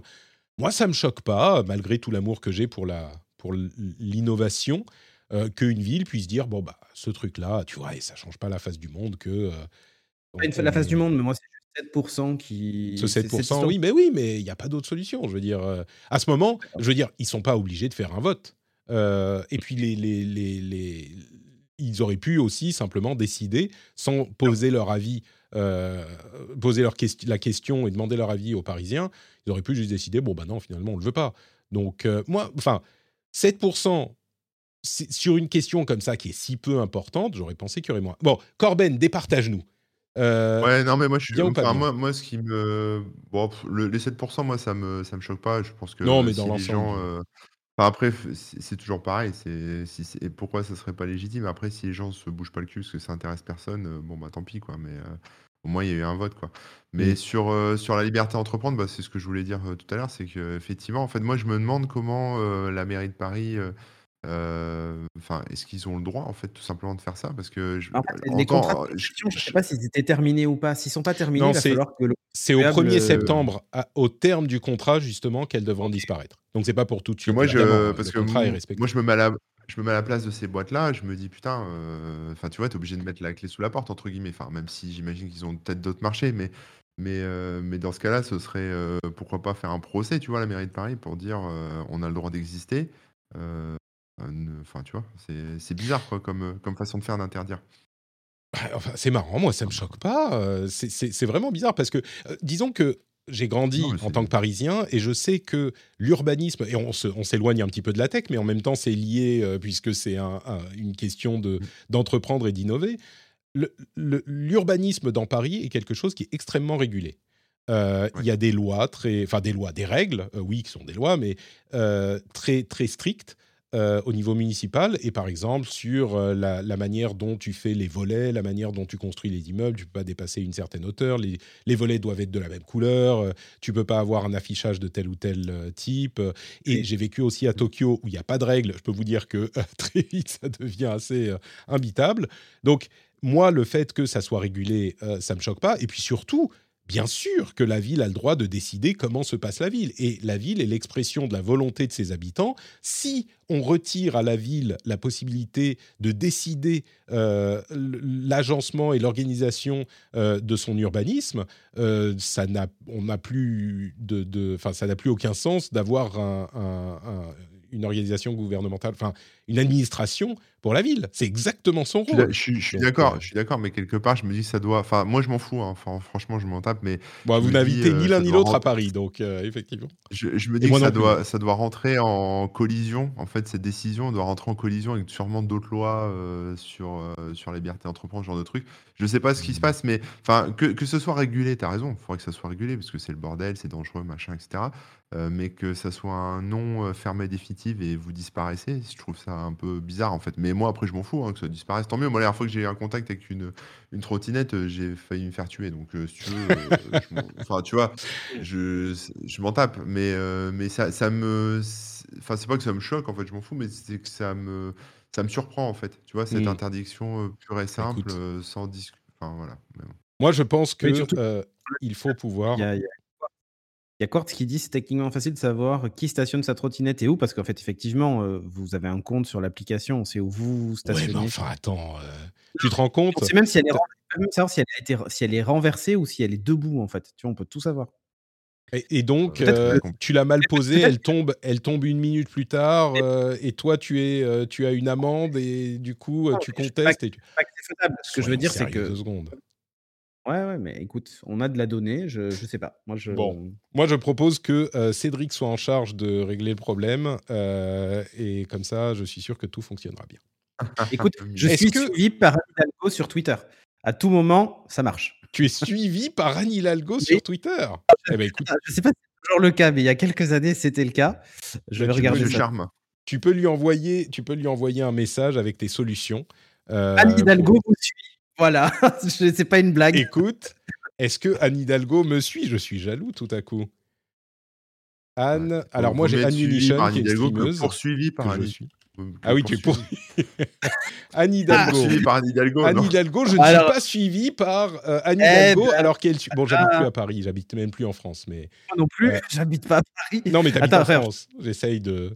Euh, elle suit 12, presque 13 000 personnes et elle ne me suit pas moi, Madame Hidalgo. Alors, je pense, franchement, je trouve qu'elle exagère avec cet abus d'autorité sur cette histoire de euh, trottinette, mais où est l'innovation? Où est la liberté hein. d'entreprendre, messieurs, dames? Ouais. Ah. Bon, ça y est, j'aime plus en fait, je pense que c'était, tu sais, il y avait la grande période des, des, blogs et tout ça sur Paris. Ouais, ouais, et, ouais. Et, la mairie de Paris organisait, tu sais, des remises de prix, etc. Et en fait, moi, à l'époque, j'avais été suivi à cette époque-là. Et je pense que toi aussi au même moment. Et depuis, c'est resté. Ouais, c'est sûrement, je pense, je pense aussi. Bon, bah écoutez, tout à coup, je suis complètement contre cette histoire de votation. ça me paraît scandaleux. Est-ce que, vous connaissez, est-ce que vous connaissez Lemon 8 non. Pas du tout. Lemon 8, c'est une nouvelle application, enfin une nouvelle, une, application de ByteDance qui euh, édite euh, TikTok, évidemment, vous le savez, et qui existe depuis euh, quoi, un an, un petit peu plus, et qui tout à coup s'est retrouvé promu par des influenceurs sur TikTok par dizaines et qui a été propulsé au, dans le top 10 des applications US. Alors, Lemonade, c'est pas exactement TikTok, c'est plutôt une alternative à Instagram, on va dire. C'est marrant que ça arrive juste au moment où euh, les discussions sur la possibilité de bannir TikTok complètement des États-Unis, euh, eh bien tout à coup, cette application bénéficie de beaucoup de promotions et se retrouve dans le top 10 est-ce que c'est une alternative à TikTok? Alors évidemment, euh, si le gouvernement décide de bannir vraiment TikTok, il pourrait dire et toutes les applications euh, de tel ou tel type, mais il euh, commence à préparer chez ByteDance la relève potentielle, parce que peut-être que ça sera plus dur de bannir plusieurs applications. J'ai trouvé ça plutôt, plutôt rigolo.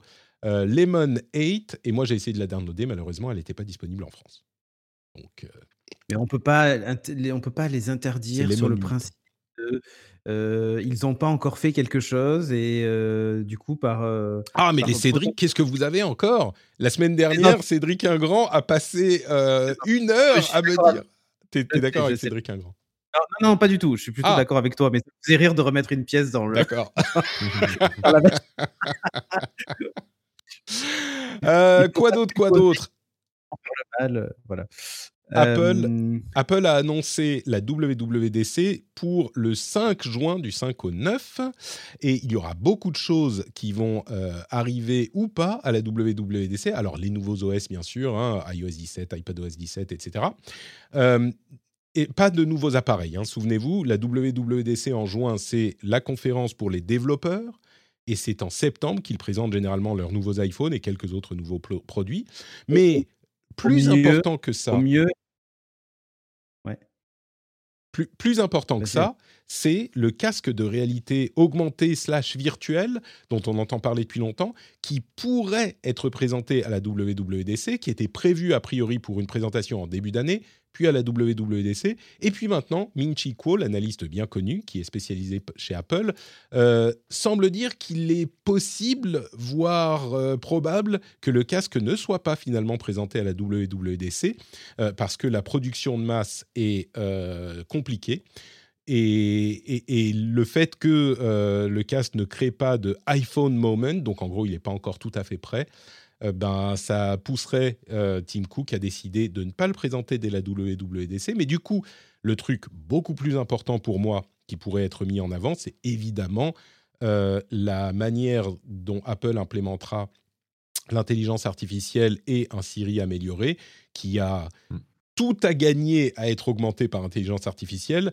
je ne sais plus si on en parlait la semaine dernière, mais moi je suis convaincu qu'ils vont montrer un truc complètement fou, quitte à ce qu'ils ne sortent pas au moment du prochain OS. Mais en gros, ça sera le moment de jugement pour savoir si Tim Cook a eu la vision pour préparer l'arrivée de l'IA, ou si, comme euh, un, petit peu comme les gens de Microsoft, ou s'il s'est laissé euh, euh, détourner de ce qui était important, comme Google, en, travaillant sur autre chose. Je pense qu'ils ne peuvent pas ne pas présenter quelque chose, même si finalement ça n'arrive que dans un an ou un truc comme ça, genre un, Siri qui, qui, soit vraiment fonctionnel par IA. Quoi. Oui, et en fait, moi je pense que sur la WWDC, ils pourraient faire le même coup que ce qu'ils avaient fait avec le Mac Pro. Je ne sais pas si tu te souviens, il y avait eu le Mac Pro euh, poubelle là. Euh, ils avaient fait une, euh, un teasing de, du design et de la modularité du Mac Pro qu'ils avaient annoncé comme disponible plus tard. Et en fait, comme c'est une conférence dédiée aux développeurs et du coup aux professionnels, il y a, peut-être une chance qu'on ait un aperçu d'un outil qui viendrait plus tard. Alors, si c'est pas le casque, ce sera pourquoi pas le fameux Mac Pro en processeur M, si un jour il arrive, parce qu'on sait qu'ils ont sorti le, le, Mac Studio qui finalement se rapproche de ça.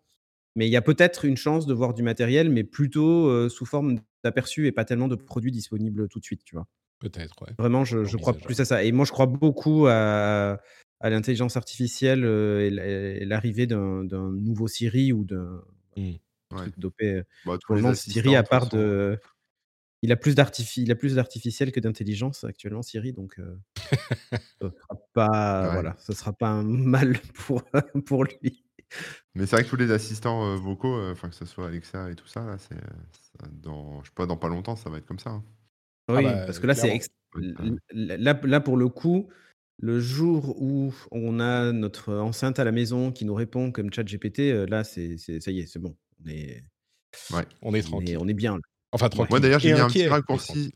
Et inquiet à la fois, J'ai mis un petit raccourci sur mon iPhone. Maintenant, j'appuie sur une touche. Je parle à mon téléphone et, euh, et c'est ChatGPT qui me répond, mais avec la voix de Siri, en fait. Enfin, tu vois, ouais, alors c'est même pas la voix de Siri, c'est même la voix de, la, de la synthèse vocale, genre de l'accessibilité. Du coup, c'est un peu moins bon que Siri, mais, euh, mais au moins ça a le mérite d'exister et ça, ça marche.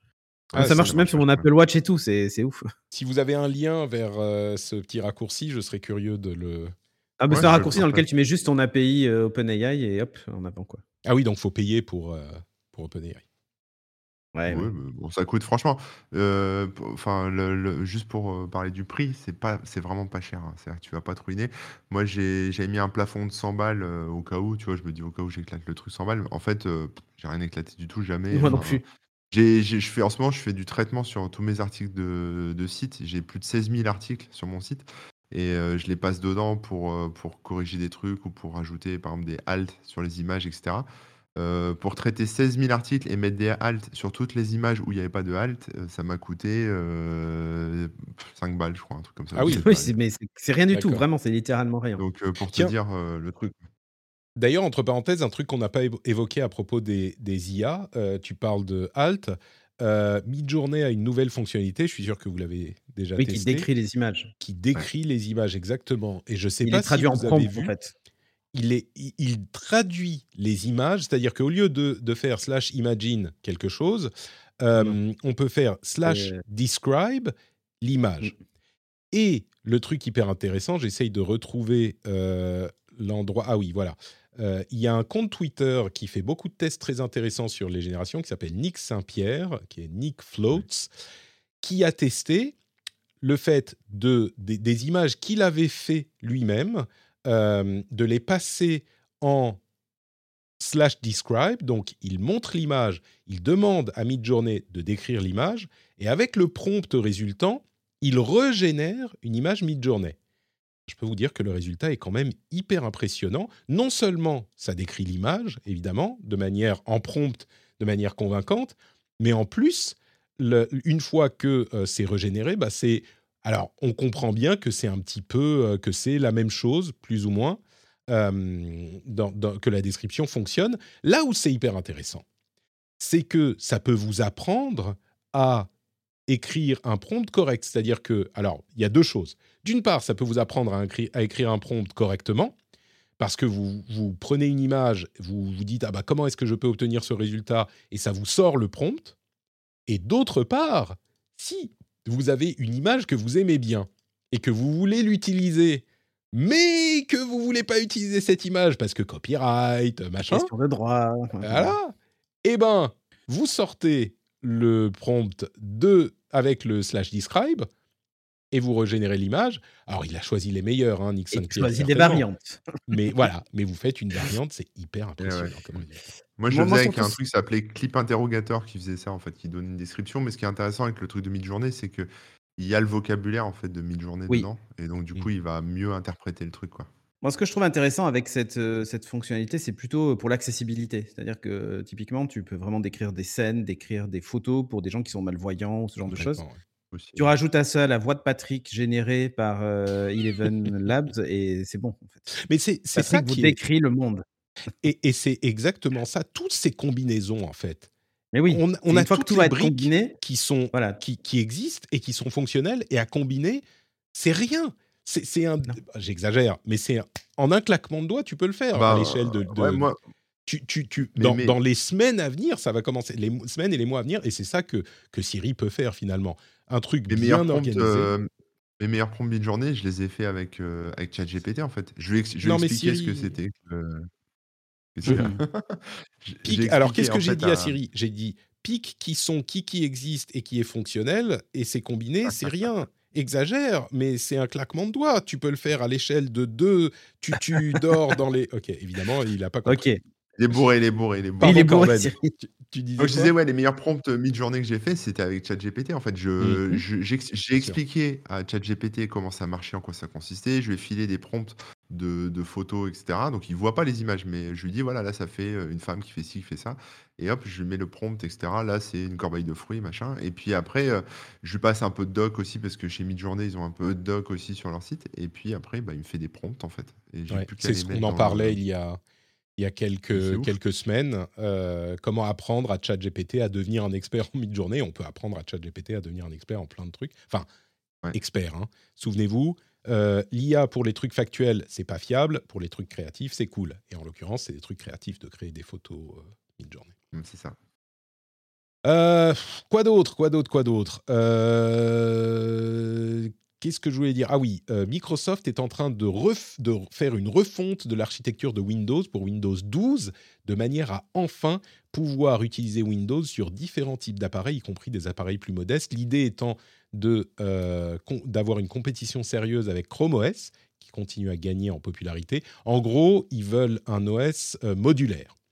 Et ça serait réussir enfin ce qu'ils n'arrivent pas à faire depuis Windows 8 je fais confiance quand même à, Satya Nadella. Il est quand même euh, pas le dernier quand il s'agit de réussir des trucs. Audible pourrait avoir des audiobooks financés par la publicité. Et moi, je consomme beaucoup d'audiobooks. Alors, d'un côté, je me dis, mais ça serait trop cool que euh, la culture euh, littéraire soit disponible euh, à plus, à plus. Moi, j'aime beaucoup les audiobooks et je lis très, très peu, en fait. Donc, ça rend le truc beaucoup plus accessible pour moi. et, d'un côté, donc, je me dis, bah, c'est super cool parce que on peut avoir accès à ces choses-là gratuitement avec de la pub. D'un autre côté, je me dis, ok, de la pub encore partout, mais au final, euh, oui, parce que ça coûte très très cher les audiobooks aujourd'hui. Ça serait une sélection d'audiobooks, hein, ça serait pas tous, mais quand même, c'est mieux que rien. Ou alors. Si c'est pas pire que sur des, podcasts, tu sais, qu'un petit spot à la fin, un petit spot euh, au début, euh, bon. Voilà, il faut limiter le nombre. Exactement. il parle à ce stade, il parle de 8 publicités toutes les 24 heures. Bon, ça va. 8 toutes les 24 heures. Ça va. Euh, alors, j'en ai pas parlé spécifiquement, euh, mais je l'ai évoqué ici et là. Je le réévoque pour que vous soyez au courant. Euh, la, guerre entre la Chine et le reste du monde sur les questions de capacité de processeurs continue à, faire rage. le Japon a, a interdit certains exports. Euh, la Corée du Sud a continué à augmenter ses investissements pour euh, les, usines à puces. Et la Chine a commencé à investiguer certaines puces en provenance des États-Unis, notamment de, euh, notamment de Micron, la société Micron, alors on va dire c'est de bonne guerre peut-être. ils font beaucoup de, de, mémoire hein, chez Micron.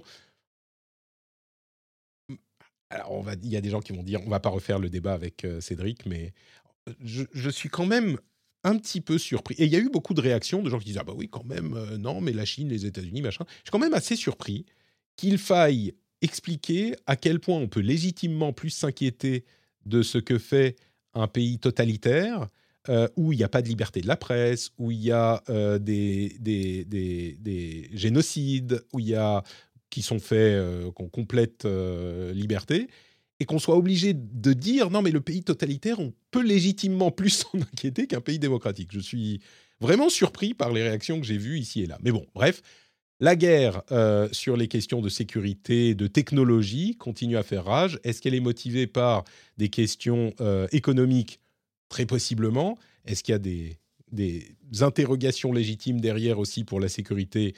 Possiblement. Euh, mais bon, elle continue à faire rage et la Chine commence à, à contre-attaquer. Donc, est-ce que ça va mener à la Troisième Guerre mondiale?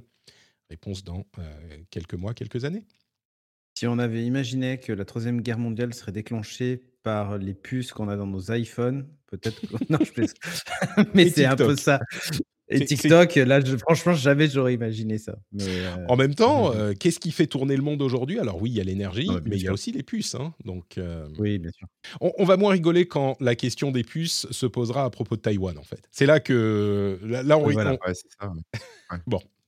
là où on rigole moins également, c'est que l'E3 2023 a été annulé officiellement et possiblement annulé pour toujours. Moi, je pense que euh, ça risque de, on risque de ne plus revoir le 3. Alors, dans le monde du jeu vidéo, ça fait un petit quelque chose. Dans le monde de la tech, on a l'habitude des salons qui n'ont plus d'utilité et qui sont donc au minimum, euh, dont la voilure est, réduite, est réduite euh, mais qui sinon disparaissent complètement. N'empêche, ça fait quand même un petit quelque chose et c'est suffisamment grand pour que j'en parle dans le rendez-vous tech en plus de rendez-vous jeu. Si vous voulez tous les détails, on en parlera dans le rendez-vous jeu bientôt. Enfin, cette semaine. Mais ça va peut-être permettre à certains, éditeurs de jeux vidéo d'éviter de montrer le trailer d'un jeu et qu'on le revoit que 12 ans après, alors qu'on a changé trois fois de génération de console, etc. Alors entendons-nous bien, hein les éditeurs de jeux vidéo, ils font leur euh, conférence euh, live streamée en direct de toute façon. Donc, euh, ils montrent leur trailer. oui, mais il y avait une certaine obligation, tu vois, à être, faire hmm. plus fort que le, que le concurrent parce qu'en fait, tout le monde était réuni au même endroit et c'était. Ben, rappelle-toi, combien de, de journalistes disaient bah, cette année c'est Microsoft qui a gagné le 3 ah, en fait c'est un combat oui, oui, complètement. voilà ah évidemment et du coup ça les pousse à aller hmm. toujours plus loin dans le bullshit en fait du coup ouais c'est pas faux ah, au moins là euh, si t'as rien à si as rien à montrer bah tu fais pas ta conférence ça fait moins ça. ça. fait moins euh, euh suspect que si simplement tu vas ouais voilà hmm. Ok, écoute, le, le point, la, manière positive de voir les choses, j'aime bien. voilà. Euh, General Motors abandonne CarPlay et Android Auto pour une solution développée propriétaire. Alors, c'est quand même une solution Google, mais c'est une solution propriétaire.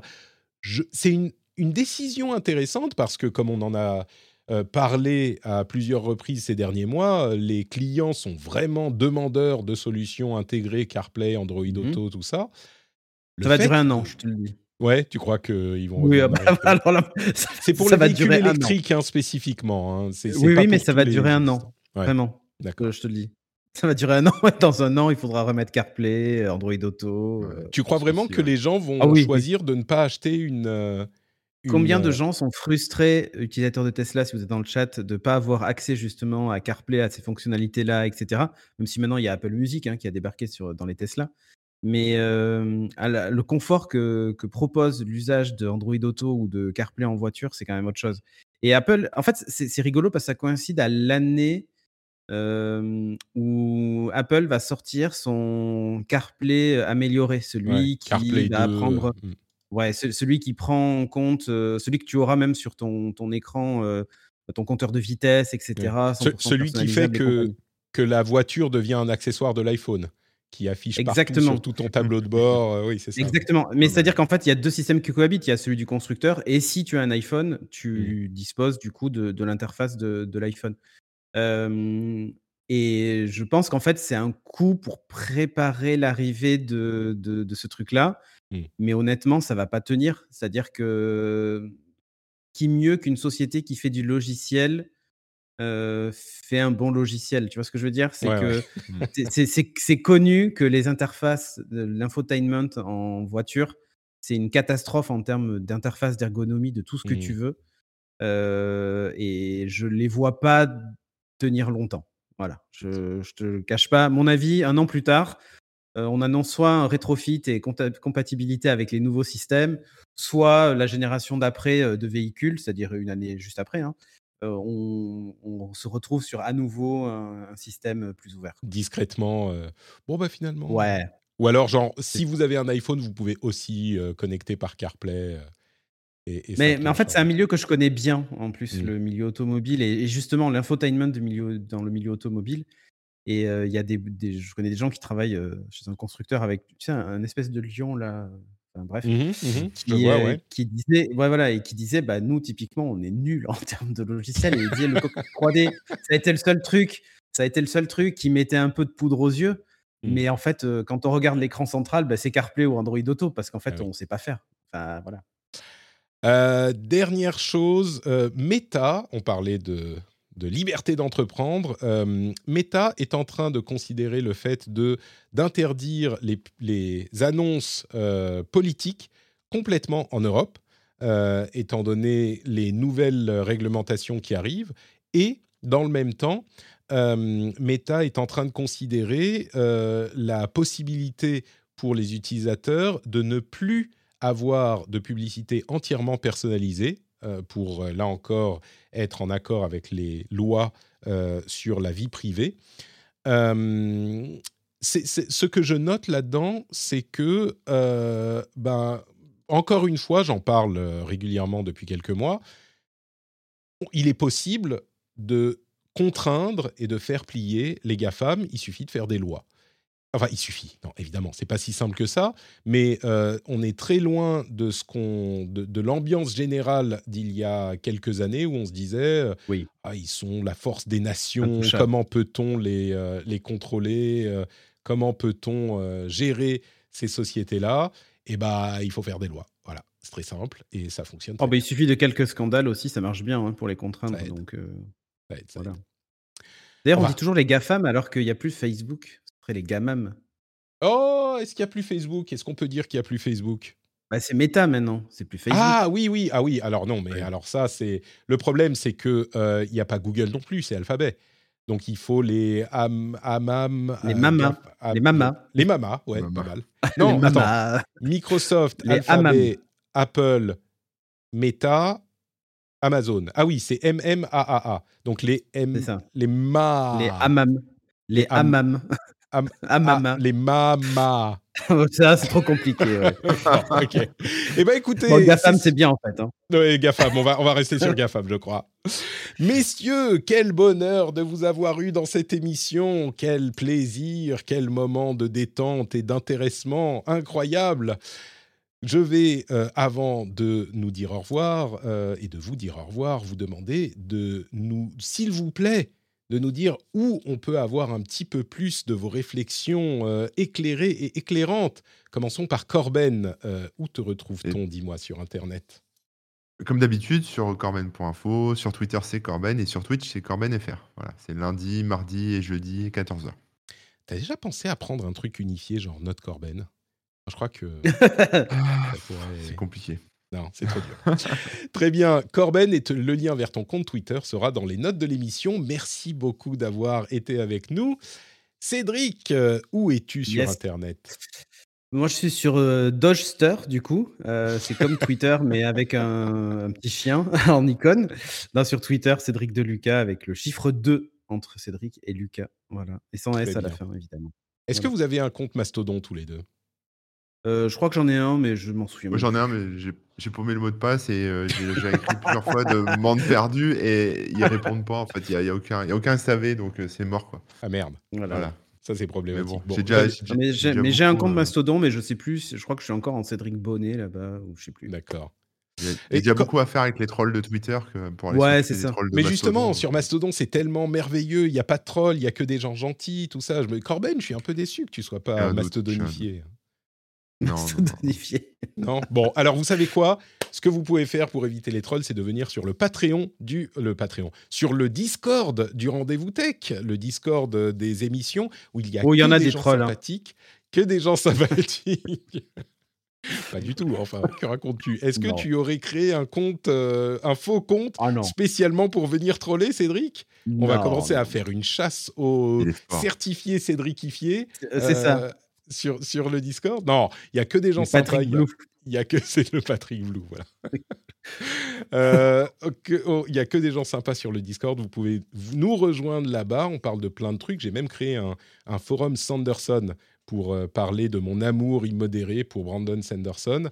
Et euh, j'essaye de convaincre les gens de lire ses livres. C'est de l'heroic fantasy très très cool. Enfin, de la fantasy un petit peu. Bref, c'est super sympa.